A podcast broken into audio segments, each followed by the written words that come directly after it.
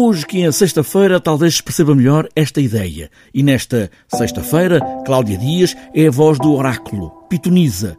É o fim do mundo. Ou então não. E neste contexto, em pandemia, talvez se perceba melhor, parece mesmo que o mundo está a acabar, a ruir as alterações climáticas, a digitalização da vida, do trabalho, das relações, as fake news, a ameaça do neofascismo, do ódio e do neoliberalismo. A pandemia veio apenas, uh, apenas entre aspas, veio dar a ver não é, o que já lá estava e, e torná-lo bastante óbvio aos olhos de cada um uh, dos cidadãos não é? Uh, e dos decisores políticos também. A fechar este ciclo, Cláudia Dias vai mostrar todas as peças destes sete anos, sete peças, sendo que nesta, a mais recente, sexta-feira, O Fim do Mundo, ou então não, a artista encarna a pitonisa. Ou seja, uma mulher com capacidades de, de ver o futuro que aí vem.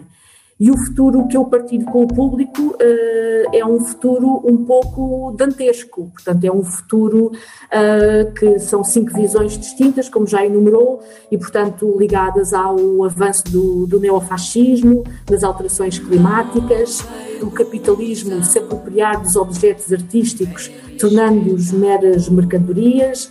Uh, enfim, são cinco, cinco visões de, de, futuro que não são muito uh, abonatórias não é? em, tor em torno da, deste, da humanidade, digamos assim. A mulher sozinha em palco que lê e até canta os oráculos que anunciam o fim do mundo, o texto, a música e a letra cantada. Uma nova forma de Cláudia Dias se apresentar também em palco. É na conjugação destas três linguagens, da própria narração do texto, por um lado, por outro lado, há uma parte do texto que também é cantada, portanto, pela primeira vez também eu, eu uh, aventuro nesse território de, de, cantar, nunca, nunca o tinha feito, é a primeira vez que estou, também estou a fazer.